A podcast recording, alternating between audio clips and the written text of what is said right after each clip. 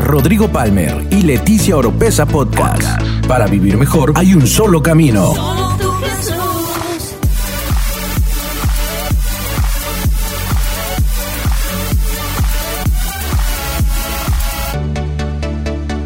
Escucha todas las semanas la clave para tener una mejor vida. Una mejor vida. Le he puesto como, como título esta enseñanza, tú eres el único. Dile al que está al lado, tú eres el único. Tú eres Neo, tú eres el chosen one, él eres el elegido. Dile, tú eres el único. Vamos, voltea que está atrás y dile, tú eres el único. Voltea a ver a alguien que esté más feo que tú y dile, tú eres el único. Ok. Y vamos a entrar a la palabra. Salmos capítulo 138, verso 8. Un versículo que a veces muchos lo decimos y no sabemos que estaba en Salmos, ¿va? y ese, ese versículo lo hemos utilizado tanto, lo hemos declarado tanto, pero quizás no hemos visto el verdadero contexto de este verso. Si me ayudan a leerlo todos a la cuenta de tres, Salmo 138, verso 8, dice, Jehová cumplirá. A ver, vamos a leerlo todos al mismo tiempo a la cuenta de tres. Una, dos, tres. Jehová. Y esa declaración la decimos y la escribimos y la ponemos en todos lados y es genial. Ahora, el versículo tiene punto y coma y continúa y dice lo siguiente, tu misericordia, oh Jehová, es para siempre. Y la siguiente declaración es prácticamente lo que sella este verso tan poderoso. Dice, no desampares la obra de tus manos. Ok. Primero le voy a meter un buscapié, vamos a destabilizar la cosa y de ahí vamos a poner orden. Si Dios va a cumplir su propósito en mí, ¿para qué le pido que no me desampare? Si ya Él lo va a cumplir. ¿Ok? Si la Biblia me dice y lo declaro y lo digo, Jehová cumplirá su propósito en mí. Y lo de medio está increíble porque te deja entrever lo que viene. Dice, tu misericordia, oh Dios, oh Jehová, oh Dios, es para siempre. Te está diciendo, brother, esto no se acaba. O sea, yo soy bueno, todos los días se despierta mi misericordia. Y luego parece que termina siendo un ruego y dice, no desampares la obra de tu mano. Si ya Dios lo va a hacer, ¿para qué me sirve su misericordia si Él lo va a hacer? ¿Y para qué le pido que no me desampare a mí, que soy la obra de sus manos? ¿Cuántos creen que somos hechura de sus manos? Eso dice la palabra. Y quiero decirle algo. Y, y voy a comenzar con esta de una vez. Dios cumple su propósito. Pero nosotros, ¿quién sabe? Se lo voy a poner así. El propósito de Dios en nuestra vida, en esta tierra, es formar nuestro carácter. Nos está preparando para cuando estemos juntamente con Él por la eternidad. Está formando nuestro carácter. Y, y de ninguna manera, hoy puedo fallar en comunicar esto y llevarlo por una tangente donde sea puro juicio y rajatabla y, y ándele y ah, o sea, o le he pedido al Espíritu Santo que me dé la sabiduría y la gracia para poder comunicar esto correctamente y que podamos nosotros hoy ubicarnos y dejar de frustrarnos en muchas cosas. La razón por la cual Dios nos pasa por esto que se llama vida natural y en la tierra es para poder formar nuestro carácter, el hombre que llevamos dentro, nuestro espíritu, nuestra mente, nuestra voluntad, nuestras emociones. Estamos en este cuerpo, caminamos acá, un día vamos a morir. Y cuando muramos, depende de la decisión que tomemos aquí en la tierra, de a quién le entregamos nuestro corazón, vamos a pasar la eternidad. todos aquellos que le entregamos nuestra vida a Jesucristo, la eternidad la vamos a pasar con nuestro Dios. Ahora, la formación de nuestro carácter va a determinar nuestro estatus en la eternidad. Por eso Dios va a cumplir su propósito. Eso no cabe la menor duda. Ahora, el salmista entendiendo esto dice, tus misericordias son para siempre, Señor. Por favor, no desampares la obra de tus manos, porque así como tú cumples su propósito, yo también quiero cumplir el mío. Y el propósito, o voy a utilizar esta palabra en esta noche, la asignación que tenemos en nuestra vida es única. La asignación por la cual tú naciste es única. Y yo sé que por lo menos en esta casa lo hemos escuchado tantas veces, lo seguiremos predicando hasta que Cristo venga, porque es una realidad y hay muchas personas que no conocen de propósito, que no conocen de asignación. Pero hoy quiero llevarles con ayuda del Espíritu Santo a ubicarnos en eso de la asignación y entender por qué somos los únicos. Una vez más, dile que este lado, tú eres el único. Una vez más, dile a otro que esté ahora más guapo que tú, dile, tú eres el único. Para entender esto, a partir de este verso, te quiero soltar ciertos principios y luego quiero compartirte cuatro llaves importantes de tu asignación.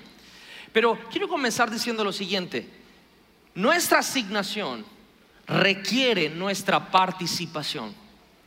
El problema de la iglesia el día de hoy es que decimos, Jehová cumplirá su propósito en mí. Entonces lo que hacemos es que nos sentamos en una silla y estamos esperando que Dios cumpla su propósito en nosotros. Y quiero decirles, Dios lo está cumpliendo, pero quizá nosotros no estamos participando. El hecho de que Dios esté cumpliendo su propósito, ese es el propósito de Él.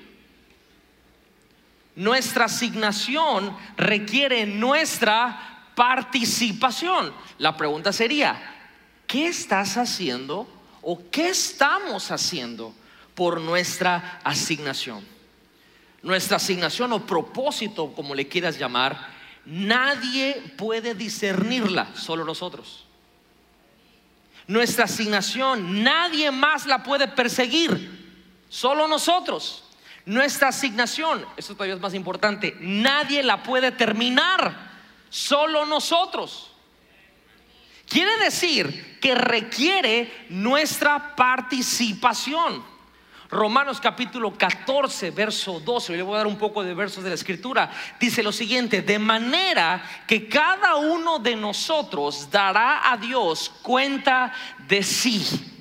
Yo quiero decirle, su mentor no va a dar cuentas de usted delante de Dios. Su esposo o su esposa no va a dar cuentas de usted delante de Dios. Su papá o su mamá no va a dar cuentas de usted delante de los ojos de Dios. Cada uno de nosotros vamos a dar cuentas a Dios de nosotros mismos. Si nos acostumbramos a echarle la culpa a todo mundo por la razón que no están pasando las cosas, no le quiero ver el día que esté delante de Dios. Porque delante de Dios no vamos a poder echarle la culpa a nadie vamos a dar cuentas de nosotros mismos.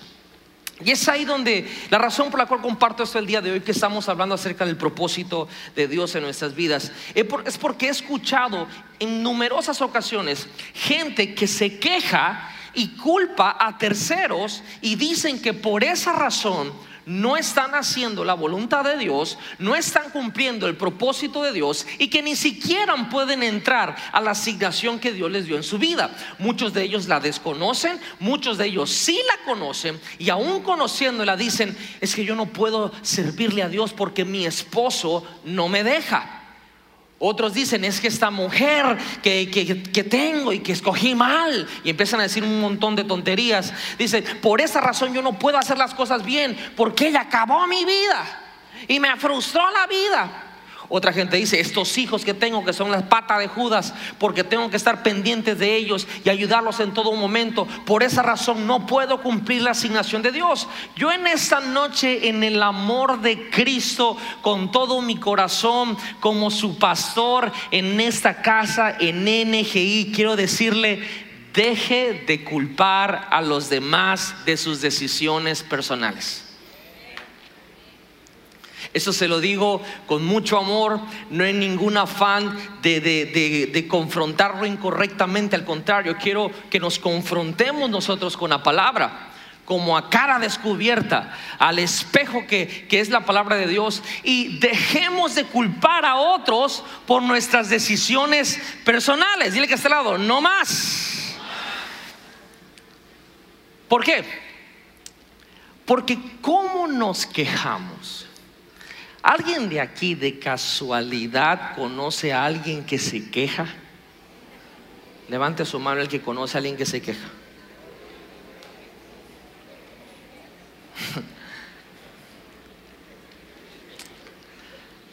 Ahora, les voy a hacer una pregunta. ¿Me aman? Ahora les voy a hacer una pregunta profética. ¿Me amarán después de esta enseñanza? Ok entonces nunca nos quejemos de lo que permitimos. ¿Ok? Nunca nos quejemos de lo que nosotros estamos permitiendo. Nuestras circunstancias actuales existen por nuestro permiso. No, pastor, yo no pedí esto. No, no, no, no, no, no, no, no crea usted que no estoy tomando en cuenta que hay cosas que vienen a nuestra vida que nosotros no pedimos. Pero si permanecen en tu vida es porque les dimos permiso. Hay cosas que no pedimos, hay cosas que nosotros nos ganamos. Cualquiera de las dos permanecen por nuestro permiso. La tolerancia que le damos a esas circunstancias es lo que les da vida. La tolerancia es lo que prolonga su longevidad en nuestra existencia. Vino un cáncer. Oye, si la sangre de Jesucristo se derramó por mi vida, por su llaga yo fui curado oye, yo creo en el poder sobrenatural de nuestro Dios y yo declaro que soy sano y voy a actuar sin miedo, sin temor. Pero si eso persiste en mi vida es porque yo estoy permitiendo por la duda, por el temor, porque quiero decirle, por su llaga ya nosotros fuimos. No es que Dios te va a sanar, Dios ya te sanó. Si no lo hemos reclamado es por temor es por duda, por falta de perdón, etcétera, etcétera, que hoy no voy a hablar de sanidad interior, bueno, más o menos, pero la circunstancia actual hemos permitido y la tolerancia es lo que le da vida, le da longevidad a ese tipo de cosas. Por eso, la intolerancia de nuestro presente es lo que desata un futuro diferente en nuestras vidas. ¿Qué tan harto estás? ¿Qué tan intolerante estás de tu presente? Ah, es que ya no puedo con estas llantas. Pero si seguimos tragando como tragamos, al rato no van a ser llantas de motocicleta, al rato vamos a tener llantas de tractor y de volteo porque seguimos tolerando la mala alimentación. Pero el momento que tú dices, voy a ser intolerante a mi presente, ya no me voy a alimentar de esta manera, me voy a meter a un régimen alimenticio que me va a costar, en ese momento desataste para tu vida un futuro diferente. Pero hoy lo que queremos, es otro mensaje que el Señor me está dando que se llama daño colateral, pero luego es comercial. Queremos bajar de peso, pero que otro coma sano. Y eso nunca va a pasar. Tenemos que hartarnos de nuestro presente. ¿Quieres un nuevo futuro? Sé intolerante a tu presente. Si no eres intolerante a tu presente, nunca va a venir algo nuevo para nuestras vidas. Nadie va a cambiar realmente hasta que tú digas, basta. Basta. No sé cómo llegó eso a tu vida, pero tú, tú y yo tenemos el poder, mi amigo, de decir no más o de decir, le seguimos. En otras palabras, ¿paramos o seguimos? Esa es nuestra decisión. Mira lo que dice Pablo, y hoy voy a hablar mucho del apóstol Pablo. Dice en Gálatas capítulo 6, verso 4, dice, así que cada uno someta a prueba su propia obra. Y entonces tendrá motivo de gloriarse solo respecto de sí mismo y no en otro. ¿Ves? Dios nunca puso en otra persona el hecho de que tu asignación sea cumplida. Solamente lo puso, mi asignación solamente está en mí cumplirla, no depende de otra persona. Y me conecto un poco a lo que enseñó Leti el domingo. Nuestro gozo real de nuestra vida solo está en la presencia de Dios. ¿Cuántos creen eso?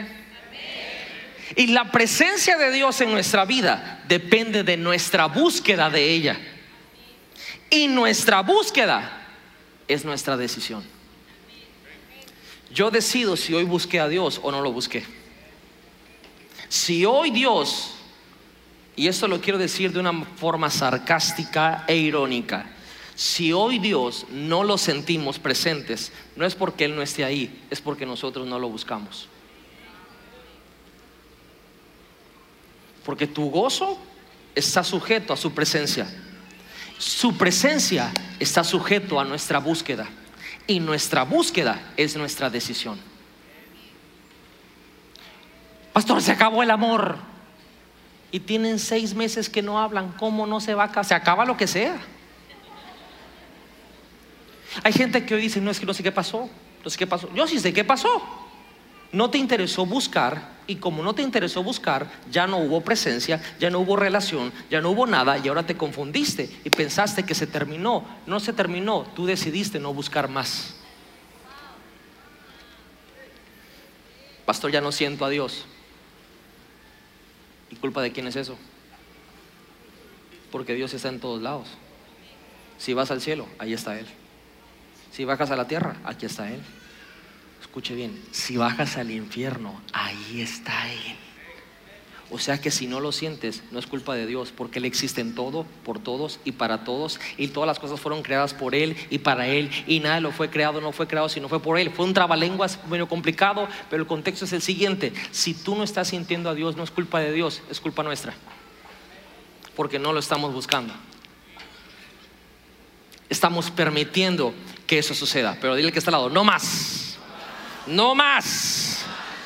Ahora yo estoy consciente que, en eso de, de hacer y cumplir el propósito de Dios, nuestra asignación, necesitamos de relaciones, necesitamos personas que nos ayuden, que nos alienten, que nos den ánimo. También necesitamos personas que nos hagan la vida imposible. A ver, lo voy a decir una vez más, voy a hacer como que no lo dije. Necesitamos personas que nos hagan la vida imposible. Ese fue el amén más forzado que le he escuchado.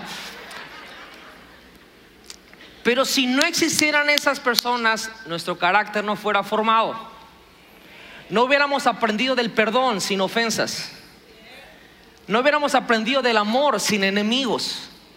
No hubiéramos aprendido de la intercesión sin perseguidores. No hubiéramos aprendido muchísimas cosas sin esas criaturas que vienen a nuestra vida. Ahora, ¿quiénes son tus amistades y cuáles son tus relaciones? Déjenme decir algo muy poderoso. La calidad de nuestras relaciones va a reflejar, va a revelar lo que nosotros estamos respetando en nuestra vida. ¿Qué significa eso? Hay como que la gente te dice, oye, mira, ese amiguito que como que no me late. Hay gente buena onda que te dice, oye, esa persona como que no sé si te haga bien. Obviamente tu papá te dice, no quiero ver ese diablo aquí en la casa, ¿va? Y de repente viene tu papá, tu mamá, tus amigos, tus líderes y, te dices, y dices, ay, pero ¿por qué son así, hombre? Todo el mundo los rechaza. Yo no, porque no sé. Ok, quiero, quiero explicarte algo. Nunca debemos rechazar a nadie, por supuesto que no. Pero tus relaciones cercanas, íntimas, de confianza, de reino, como le quieras llamar, el adjetivo calificativo que le quieres poner, me refleja a mí qué es lo que tú respetas en la vida. Si tú tienes un amigo íntimo, que el tipo es o, la persona es, pero que va en contra de todo lo que Dios, entonces tú tampoco respetas lo que Dios está diciendo. y se generan problemas. Quiero decir que les anticipé en esta noche que Dios nos iba a hablar. ¿Verdad que Dios nos está hablando? A todos, inclusive al chelito que está acá arriba. Dios nos está hablando a todos. Y, eso es muy importante, las relaciones que tenemos. Y sabes que el enemigo va a poner engaños para que realmente no te relaciones con las personas que te tienes que relacionar, que no van a cumplir tu asignación por ti, pero sí te van a dar una ayudadita. Te van a dar una ayudadita con su persona estando presente en tu vida. ¿Por qué? Porque las verdaderas relaciones de Dios te ayudan a hacerte responsable por tus acciones. El otro día una persona me dijo, pastor, estoy harto de mi trabajo. Ah, le dije, ¿y, qué pasó? Que, mi trabajo es, el peor trabajo del mundo y ya, ya no soporto ese trabajo. Y le digo, ¿y por qué no buscas otro? Es que me queda cerca de mi casa. Mis. Dije, ok, entonces tú elegiste tu presente. Yo quiero decirle en esta noche, en el nombre de Jesús, con la gracia del Espíritu Santo, nuestro presente no es culpa de nadie solamente hoy vamos a aprender francés. Haga conmigo así. Es culpa de moi. Elegimos nuestro presente. No, pastor, yo no elegí esto. Le aseguro, le aseguro que sí. Yo no quería esto. Si no lo quiere, pero si usted lo permite y lo tolera, entonces usted y yo elegimos nuestro presente. ¿Me está siguiendo? Es que, es que yo no pedí ser así, con este carácter así, pero es que así, así soy, así y así, y así lo permites. Y así te toleras. No, pastor, ni yo me tolero, peor. Es que yo soy así, así, así, así me voy a morir. Dijiste la gran verdad. Te vas a morir así si lo permites. Ahora se puede cambiar. Sí se puede cambiar. Y eso empieza con una decisión el día de hoy.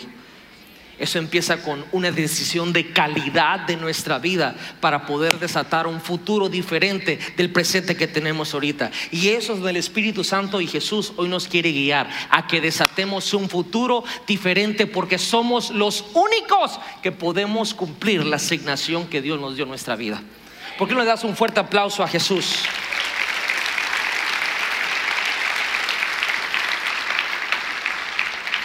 No podemos quejarnos por el resto de nuestras vidas. Nosotros elegimos nuestro ambiente. Te hablo un poquito del ambiente el, domingo también. Y nuestro ambiente, no voy a profundizar en esto, creo que hizo un excelente trabajo ella en hablar de lo que es un ambiente. Ahí somos donde nosotros florecemos o también un ambiente puede ser donde tú te mueras. Pastor, es que ese ambiente no me gusta no me gusta este ambiente y como usted predicó que lo, lo, que yo tolero, pues yo no lo tolero, entonces me voy. Entonces fuiste un termómetro. Y yo quiero retarte hoy a que no seas termómetro, sino que seas un termostato. Quiero retarte que si hay un ambiente que no es el que a ti te gusta, cámbialo. Cámbialo. Mire, de una vez. Yo le quiero decir, y esto es neta, le amo, de verdad. Es más, yo ya me di cuenta que le amo. Pero mire, hay veces que uno sube para compartir la palabra muy ilusionado, de decir, ay, Dios me mostró esto o viví esto, experimenté esto y me encantaría que toda la gente que está sentada pueda experimentar lo mismo y es una herramienta que va a ayudar sus vidas y el Señor los puede cambiar, los puede transformar, les puede añadir o puede quitar cosas innecesarias. Y uno se sube así y ora y busca a Dios y estudia y repasa y, de repente sube uno y se para enfrente de estos monumentos tan preciosos. Y de repente lo único que se encuentra es esto.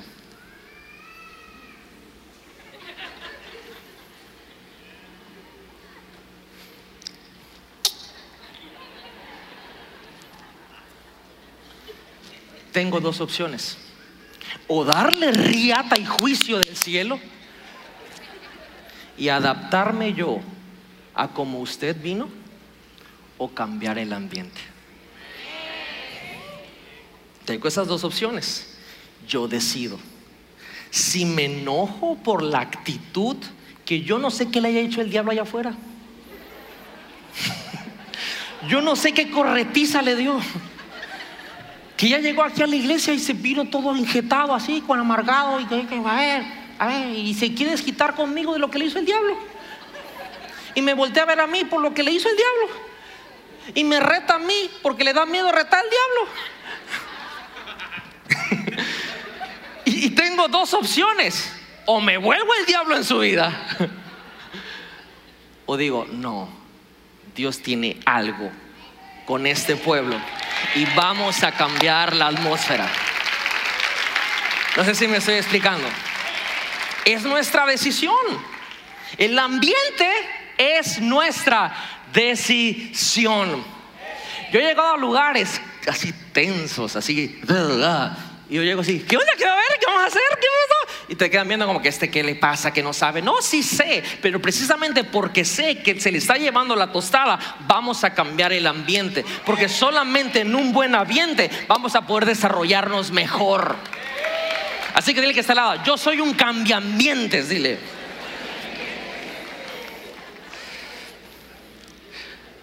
Nuestro presente existe por nuestro permiso. Me encanta la vida del apóstol Pablo porque él asumió la responsabilidad de su vida. La asumió totalmente. Me encanta lo que dice 2 Timoteo capítulo 4, verso 7, un verso épico. Dice, he peleado la buena batalla, he acabado la carrera, he guardado la fe. Nadie más peleó su batalla, nadie más acabó su carrera. Nadie más guardó la fe, Él se hizo responsable. Tenemos que entender esto, mis amigos. Y eso es poderoso lo que le voy a decir. Usted y yo decidimos la conclusión de la vida que deseamos. ¿Se imagina que tenemos el poder de decidir cómo termina nuestra vida? Religiosamente decimos esto, el Señor sabrá qué me depara. No, el Señor ya sabía lo que nos asignó hacer. Y nos dijo, pongo delante de ti el poder de la vida y de la muerte. Habla palabras de vida y va a salir vida. Habla palabras de muerte, queja, murmuración y se va a desatar muerte. Obedece mis mandamientos y vas a ver cómo te va a ir bien. Desobedece y te va a caer el chaguistle. Esa es versión choca 2019. Usted y yo somos los que decidimos qué pasa en nuestra vida. Tenemos que hacernos responsables de la conclusión de la vida que deseamos. Yo no sé pero yo deseo terminar mi vida acabando la carrera, habiendo peleado la buena batalla de la fe yo decido qué es lo que voy a cosechar y por eso siembro. Yo decido qué es lo que quiero que pase con mis hijos. Yo, decido qué es lo que quiero que mi esposa sea en mi vida. No decido por ella, ella toma sus propias decisiones, pero voy a sembrar en su vida. Ella y yo sembramos constantemente el uno al otro. Y cuando, por ejemplo, a veces yo estoy enojado, ella siembra cariño. ¿Para qué? Para cosechar, que se me quite lo gruñón que ando. Cuando yo la veo a ella triste, siembro amor. ¿Por qué? Porque quiero que se le pase ese rato que quizá alguna circunstancia tocó sus sentimientos, pero tenemos que entender que la conclusión de nuestra vida la decidimos nosotros. el pensamiento de Dios para usted y para mí es de bien, no de mal. Es de riqueza, no es de pobreza.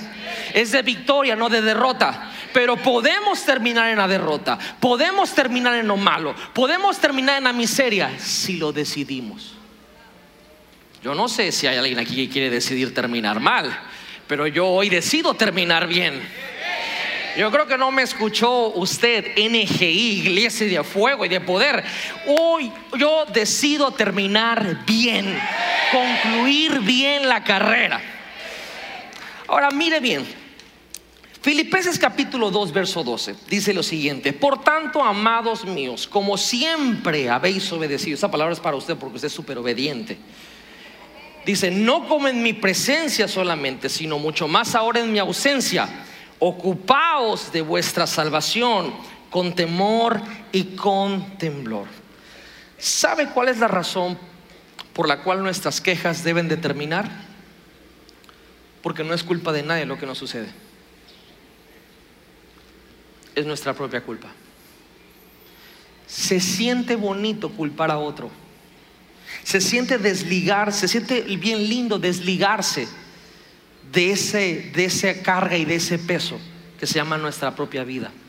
Se siente bonito sentarse y comer palomitas y decir, es que mi papá me maltrató, es que mi mamá nunca me acarició, es que mis tíos me abusaron, es que la maestra de mi escuela me reventaba las reglas todos los días, por buena gente, ¿verdad? Pero es bien lindo echarle la culpa a todos. ¿Qué tal si hoy decimos, la culpa no la tiene mi papá, ni mi mamá, ni mis maestros, ni mis amigos, ni el Cruz Azul, ni nadie. La culpa la tengo. No, ¿qué tal si decimos que hoy no es de culpables, sino que hoy es de decisiones? ¿Qué tal si empezamos de dejar a culpar hasta el diablo o a Dios o a uno mismo? ¿Qué tal si decimos, ya no más culpa, vamos a tomar buenas decisiones? Vamos a desatar un futuro diferente. Vamos a desatar algo que yo sé que puede pasar en mi vida y comienzo hoy. Juan 17:4, Jesús hablando, dice: Yo he glorificado en la tierra y he acabado la obra que me diste que hiciste. Jesús asumió su responsabilidad. Yo quiero darle, y, en esos últimos minutos que me quedan, cuatro llaves muy importantes para pasar de, de esa incomodidad de no estar cumpliendo y siguiendo la asignación de Dios a estar en la asignación de Dios. Ahora, le adelanto, quizás no son cuatro llaves que usted espera escuchar, pero le aseguro que sí pueden bendecir su vida y pueden cambiarla radicalmente. Número uno, hazte sondeos sinceros y preguntas directas. ¿Como cuáles? He agotado todos los beneficios de donde estoy. Esa es una pregunta sincera y directa. Otra pregunta sincera y directa sería, he aprendido y practicado todo lo que mis líderes en mi vida, eso, eso se lleva maestros, jefes, en el área espiritual, pastores, mentores, todo. He, he, aprendido y practicado lo que los líderes en mi vida me han enseñado y tienen, porque hoy está de modo a cambiarse de líderes cuando ni siquiera le hemos agarrado el 10% de lo que cargan, pero ya queremos irnos con otro.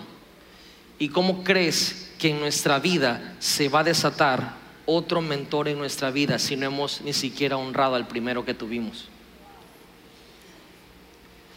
Para poder entrar en la asignación que el Señor nos ha dado, nos tenemos que dar cuenta si ya hemos agotado los beneficios del lugar en donde estamos. Si ya nos quedó, nos quedó corto si ya sobrepasamos el lugar en donde estamos? Le voy a hacer otra pregunta que me encanta. Tu horario, o vamos a poner mi horario, presente, revela que hemos honrado las prioridades. ¿Qué significa eso? Lo que haces día a día, ¿puede decir a cualquiera que tienes prioridades correctas? O la mayor parte de tu tiempo se va a cosas que no producen nada. No sé si me estoy explicando. Ese tipo de sondeos sinceros y de preguntas directas nos ubican. Yo, yo, yo siento que necesito, es más, me, me llueven los mensajes de Instagram que me dicen, pastor, yo creo que mi mentor no me entiende. Yo necesito que me cambie de mentor. Y créame, investigo, investigo eso. Y voy, pregunto, sondeo. Y esa persona ni asiste. Ni asiste. Pero dice que no lo entienden. ¿Quién te va a entender, papito lindo, si ni vienes? Bebé de luz. ¿Quién te va a amar si no estás presente? ¿Quién va a escuchar tu necesidad si ni siquiera te podemos ver? Nadie, nadie va a poder hacer eso. Por eso tienes que sondearte, tienes que hacerte preguntas directas. Realmente estoy sacándole provecho a donde estoy. Realmente estoy aprendiendo de la persona que se supone que está enseñándome. Realmente mi horario, el día a día, está revelando que tengo mis prioridades en orden. Porque si no es así, tengo que tomar decisiones para desatar algo mejor en mi vida.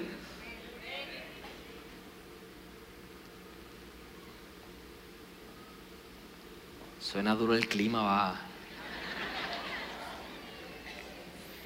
Le voy a soltar una bomba. Le voy a soltar una bomba más explosiva que Hiros. ¿Cómo se llama? Hiroshima y Nagasaki.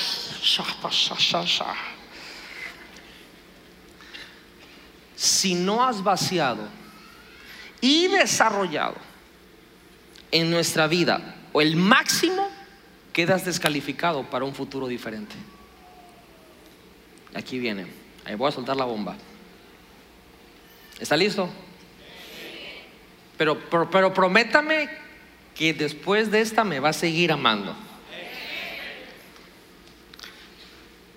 Nuestro futuro es una recompensa, no una garantía.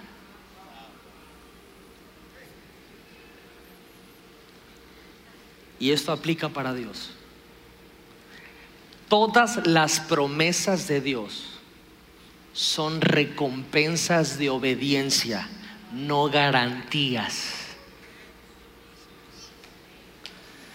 Sí, yo sé que eso no es fácil escucharlo.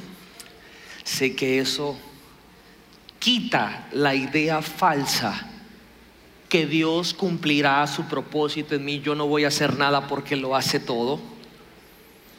Eso quita la ideología. Sus bendiciones me alcanzarán porque me ama tanto que me alcanzan. Ponte a participar. Ponte a tomar decisiones de calidad. Porque tu futuro no es una garantía, es una recompensa. Uf. Segunda Timoteo 4:8 dice, por lo demás, Pablo hablando, me está guardando la corona de justicia, la cual me dará el Señor, juez justo en aquel día, y no solo a mí, sino también a todos los que aman su venida. Y eso me lleva a la segunda llave que te quiero dar. Si tomas notas, toma nota de esto. Has pasado suficiente tiempo en la presencia de Dios para escuchar la voz del Espíritu Santo. Hoy en día tomamos decisiones basadas en emociones y en sentimientos. Todo lo que no traiga dirección, el Espíritu Santo a nuestra vida, está distorsionado. Está borroso. Usted y yo deberíamos de movernos solamente por la voz del Espíritu Santo. Deberíamos de tomar decisiones inspiradas en lo que el Espíritu Santo habla en nuestras vidas a través de palabra escrita, a través de situaciones que pasan a nuestro alrededor, a través de una enseñanza como esta, a través de un consejo de alguien que quiere y procura nuestro bien. Tenemos que aprender a pasar tiempo en su presencia para escuchar la voz del Espíritu Santo. Y yo quiero decirle esto, lo hemos enseñado aquí en la iglesia, lo seguiremos enseñando, nunca nos vamos a cansar. Dios habla al hombre. Y Dios quiere hablarle a su vida. Es más, Dios le está hablando ahora mismo. Y toda decisión que tomemos debe de ser inspirada en el Espíritu Santo. Tercera llave. Yo le dije, esas llaves a lo mejor no son comunes, pero le van a bendecir mucho. Una vez más. Créame que, que no tengo apego que yo necesite que me anden diciendo que me aman. Es la forma en que podemos interactuar. ¿Me promete que después de esta tercera llave me va a seguir amando? Que aunque no me ame usted, mi futuro lo decido yo.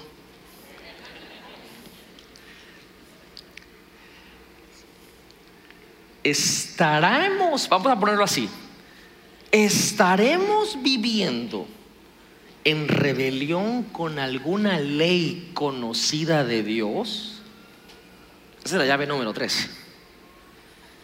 ¿Será que de casualidad las cosas no están pasando en nuestra vida porque estamos en rebelión directa a alguna ley conocida de Dios? Mire, yo no puedo tener paz en mi vida si sé que estoy en rebelión directa a una ley de Dios.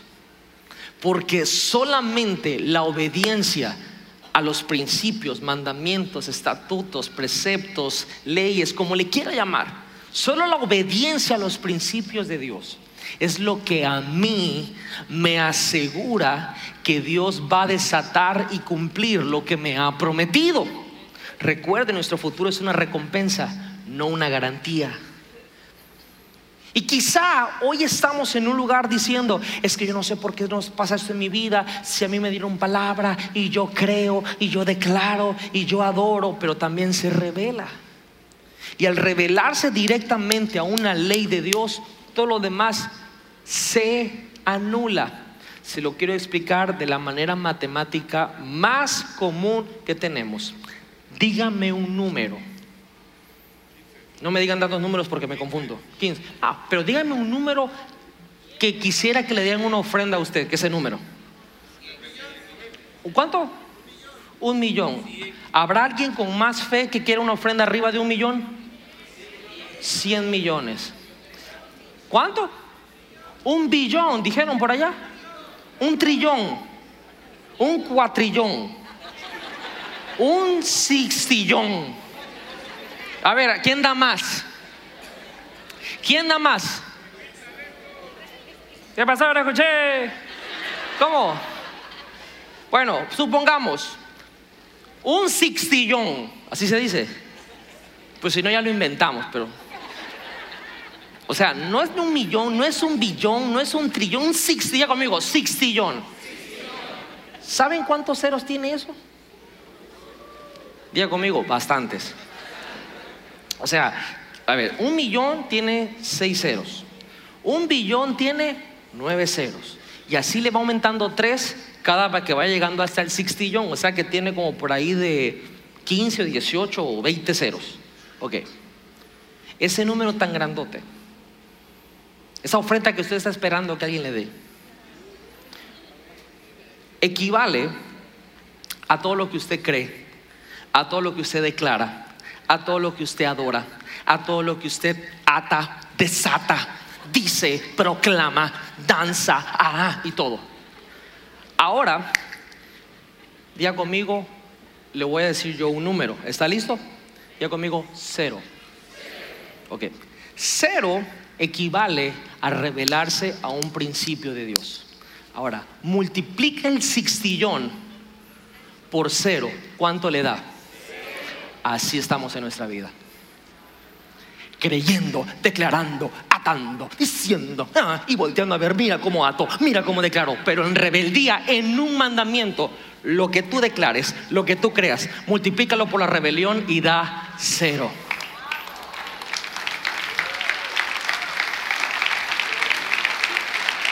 Por eso le estoy dando esa tercera llave.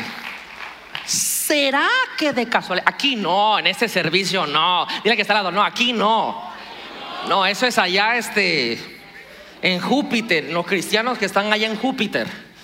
¿Será que estamos viviendo en rebelión con alguna ley conocida? Ni siquiera estoy diciendo una que no conocemos, una conocida de Dios. Si identificamos eso en nuestra vida, decidamos no rebelarnos. Pastor, es que no puedo. Es que soy rebelde porque el mundo me hizo así. Ah, los de la vieja guardia empezaron a sentir la onda. ah. Los chamaquitos milenios no saben lo que dije, pero Pastor, es que no puedo dejar de rebelarme, es que es que yo soy revolucionario. No, tú eres rebelde con tu más. Esto está bloqueando tu asignación. La está bloqueando, mi estimado hermano, amigo precioso, que te amo en el amor de Cristo y quiero ayudarte. Esto bloquea nuestra asignación. La bloquea.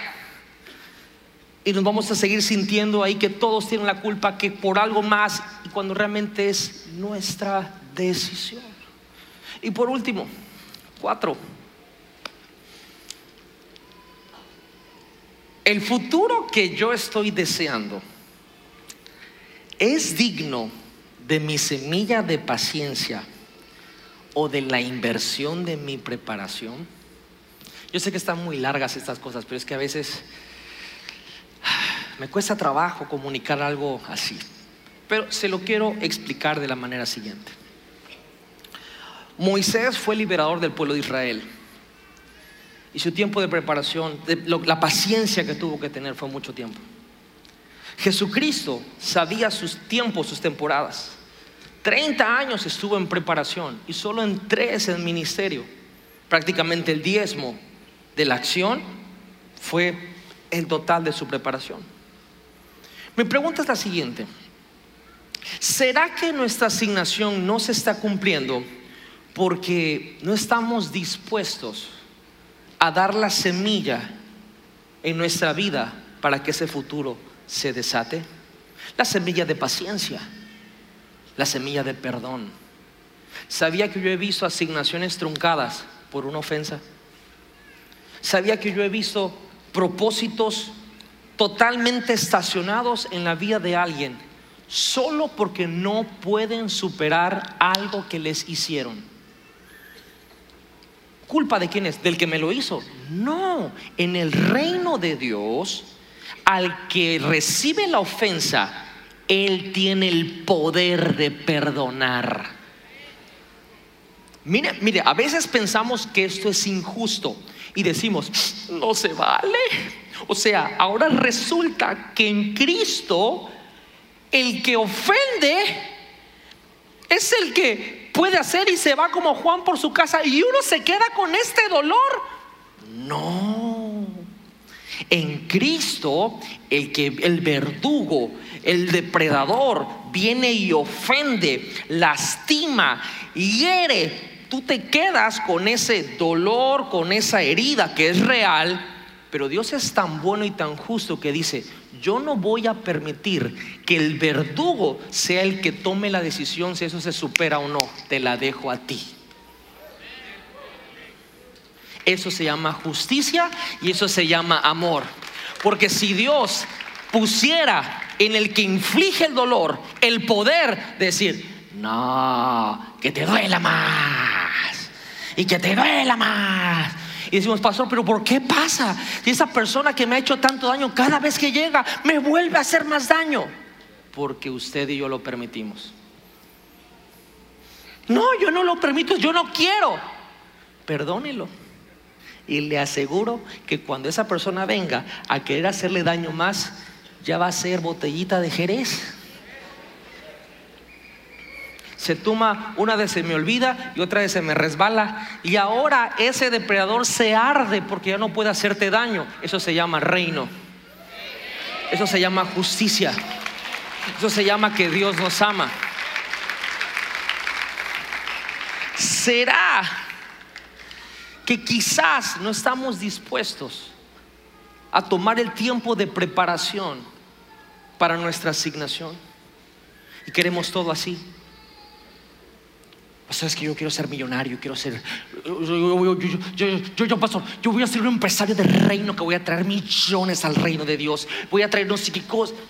Y lo que tienes ahorita no lo puedes administrar. ¿No será que hace falta preparación? ¿No será que hace falta proceso? ¿No será que hace falta dejarse enseñar?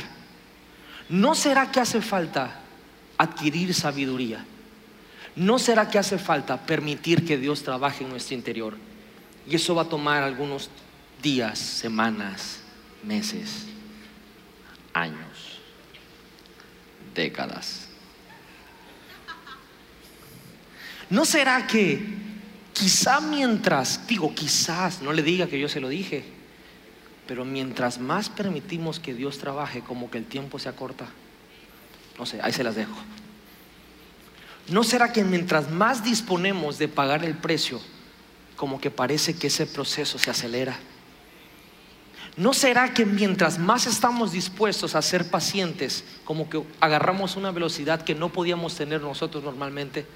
¿No será que al prepararse uno ve las cosas diferentes y los años se acortan en el propósito de una asignación y la velocidad sube porque ahora estamos listos para hacerle frente a todos los gigantes que Dios va a permitir que vengan en nuestra contra? Quiero decirle algo muy importante, los gigantes no aparecen en el desierto, los gigantes aparecen en la tierra prometida. Solo ahí, no aparecen en el desierto. Si usted no está peleando con gigantes, ni siquiera ha llegado a la tierra prometida.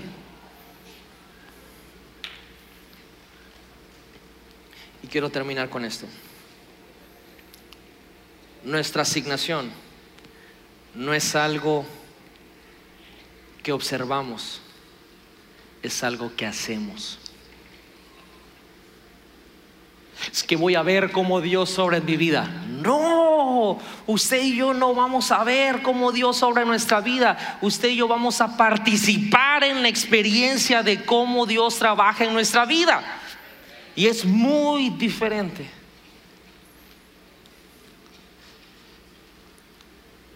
Usted y yo, diga conmigo, y esto va a sonar muy, muy, muy, pero muy, muy egoísta. Pero póngase su manita acá y diga, yo. La primera vez que ese yo es bueno. Digo, amigo, yo soy el único que Dios ha ungido para hacer la asignación que me corresponde. Esta verdad, si alguien puede ayudar a subir a ministrar, esta verdad, personalmente,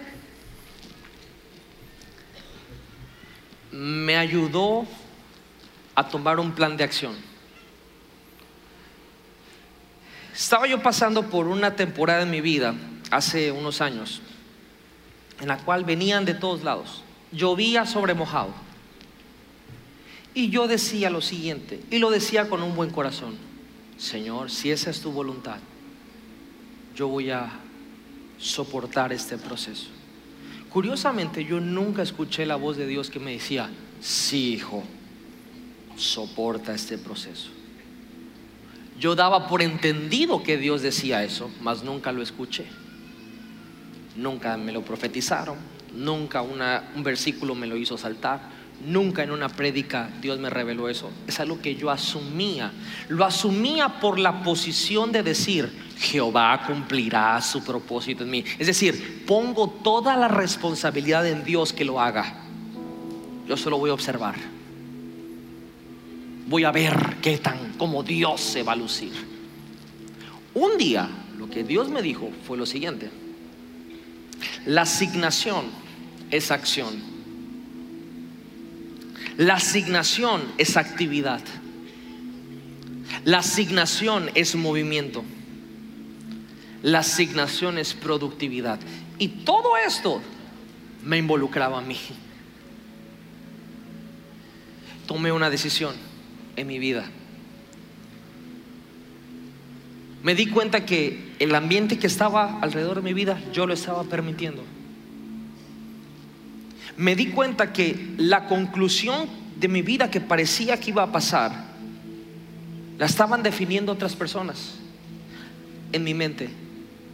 sin darme cuenta que yo soy el que estaba tolerando eso.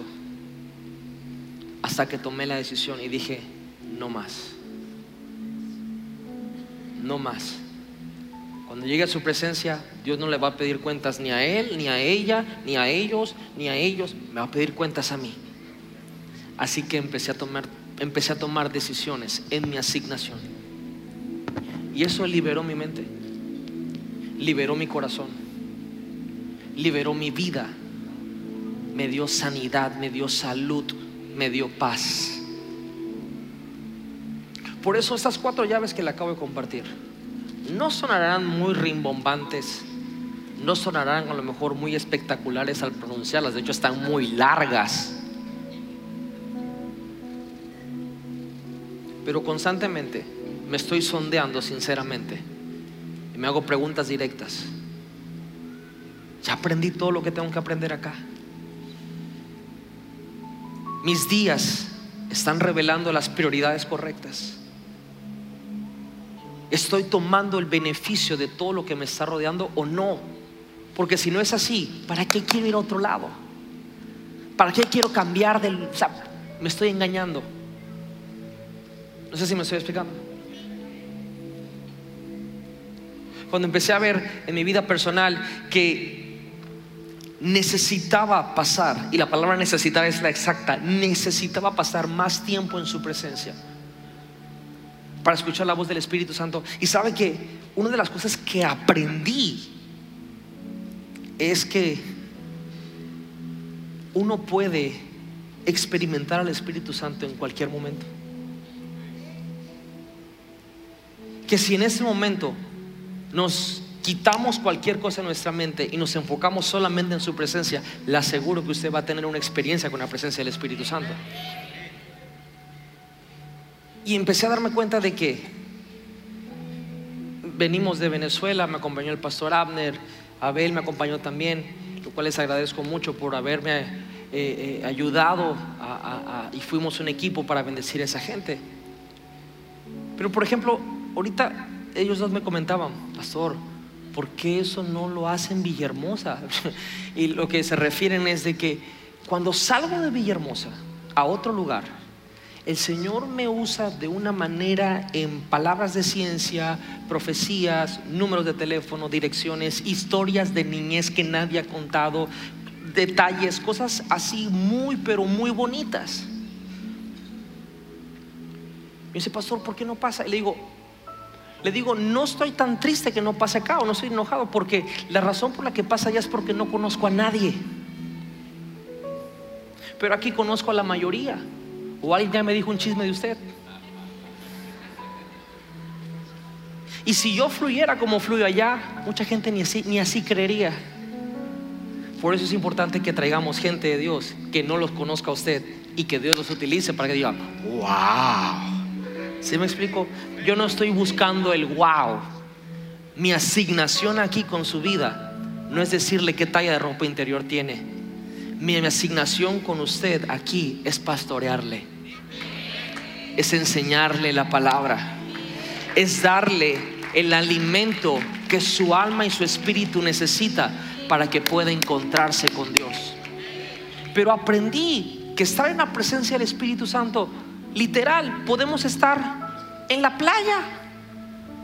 Y si yo digo Espíritu Santo, háblame, hay una persona que nunca he visto y Dios me dice nombre, apellido, situación, ta, ta, ta, ta, ta, ta. Y me dice, ¿cómo? Porque no hay nada en nuestra vida que vayamos a hacer si el Espíritu Santo no lo dice, no lo habla. Y si hacemos un recuento de los daños, como lo era Trevi, nos daremos cuenta que hemos tomado tantas decisiones sin la voz del Espíritu Santo. Aprendí en la llave 3 que le di, que muchas veces mi asignación se estacionó porque yo me estaba revelando a una ley de Dios. Y por más que tenía 40 cosas haciendo bien, una haciendo mal, es como le expliqué, un gran número multiplicado por cero. Dios mandó a esta preciosa mujer que se llama Leti Oropesa a mi vida porque Dios la usa en mi persona para siempre ubicarme me ubica de la manera más hermosa que puede pasar. Y cuando me estoy yendo para el monte, Dios siempre la utiliza para decirme, mi amor, ten cuidado con esto. Acá y allá. Y a veces, porque muchas veces cometemos errores por omisión, es decir, no nos damos cuenta, pero el hecho de que no nos demos cuenta no significa que eso no fue un error. Y al darme cuenta quizás en, revelarme alguna ley de Dios, inmediatamente voy al arrepentimiento. Y el arrepentimiento, como lo platiqué creo que el jueves pasado, no sé si estoy equivocado, ¿fue el jueves pasado? ¿Fue el jueves antepasado? Bueno, no me acuerdo qué día fue. Es reconocer que por no obedecer a Dios hacemos daños a nosotros mismos. Y por último, me he dado cuenta que la asignación en mi vida se ha parado muchas veces porque no estoy dispuesto a dar la semilla que se necesita. No estoy dispuesto a pasar el proceso. Digo, ay, no, yo quiero.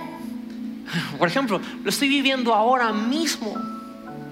Señor, yo quiero que tu palabra sea conocida, quiero que tu nombre tenga fama, quiero que tu nombre es el que sea recordado, quiero que la iglesia en México, quiero que las naciones, y esas son mis oraciones, y cuénteme ahorita cómo puedo ver a mi familia. Vengo de una semana a otro país y mañana mismo vuelvo a salir de viaje. Y, así, y me dice mi esposa, mi amor, te vas otra vez. Y yo digo, y tengo una lucha, y digo, ¿será que mejor le paro a mi asignación porque no estoy dispuesto a pagar ese precio.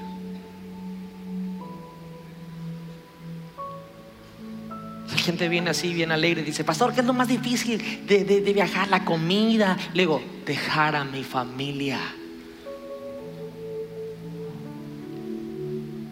Y yo no creo en un Dios que separe familias, yo creo en un Dios que cree en la familia.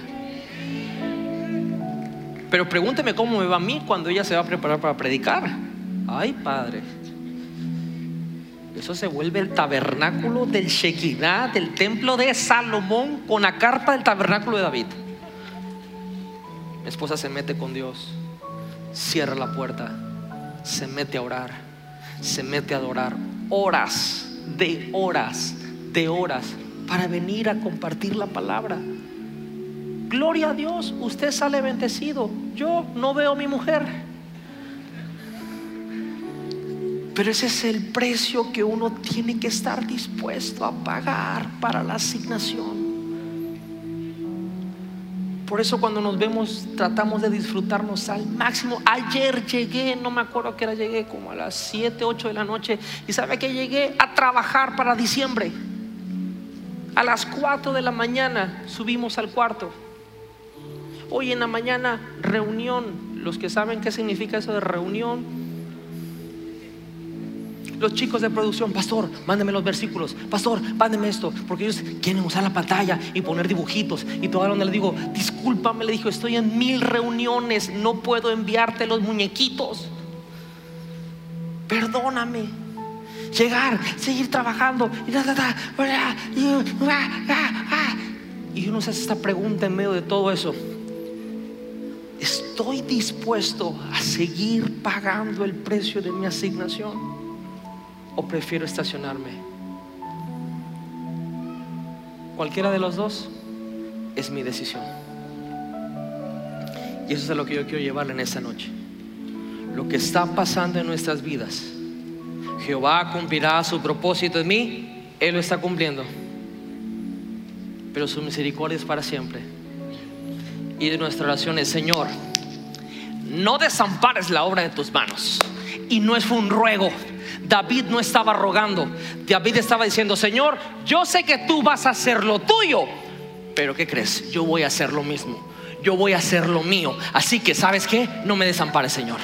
No me desampares porque voy a, voy a echarle todo aquello que necesito echarle a mi vida, se llama decisiones voy a decidir correctamente. En mí está el presente que tengo hoy, la decisión que tomo hoy es lo que va a desatar mi futuro, porque mi futuro no es una garantía, es una recompensa de mi obediencia. Así que yo voy a hacer la asignación de Dios en mi vida, voy a sembrar lo que tengo que sembrar, voy a pasar el proceso que tengo que pasar, voy a escuchar la voz del Espíritu Santo, voy a estarme evaluando si realmente David decía Salmo 51, Señor, examina mi corazón y ve si hay maldad en él, ve si hay pecado, ve si hay algo, ponlo a prueba, Señor. Quiero saber si voy bien. Porque si voy mal, voy a cambiar mis decisiones. Tú eres único. Porque no hay nadie que ha sido ungido para tu asignación.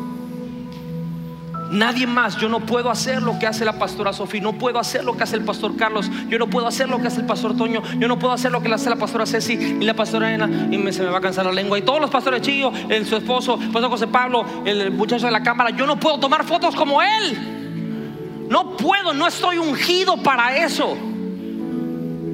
Yo no estoy ungido para tocar como Rigo. Yo no el, el hermano del piano, lo Rigo Tobar, Rigo, el hermano del piano.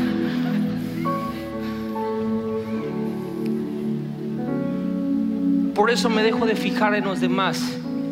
Mejor me fijo en mis decisiones. Y eso es lo que el Espíritu Santo en esta noche quiere hacer con nosotros. Quizá hoy hay que tomar decisiones diferentes. Quizá hoy hay que dejar de echarle la culpa a otra persona o a otras personas. Y decir, Señor, hoy decido. Y hoy creo que yo soy único. El que está al lado, ¿qué crees? Dile, no parece. Pero este monumento, dile. pe- pe- pe- Pero díselo con fe, dile, este monumento es único. Único. Y hoy decido hacer mi asignación. Participar en mi asignación. Que Dios cumpla su propósito en mi vida. Pero que no desampare la obra de sus manos. Porque la obra de sus manos también lo va a hacer. Vamos, ¿por qué no se pone de pie? En esta noche levanta sus manos al cielo. La presencia de Dios está en este lugar. Y sé que el Espíritu Santo hoy nos va a guiar a tomar decisiones.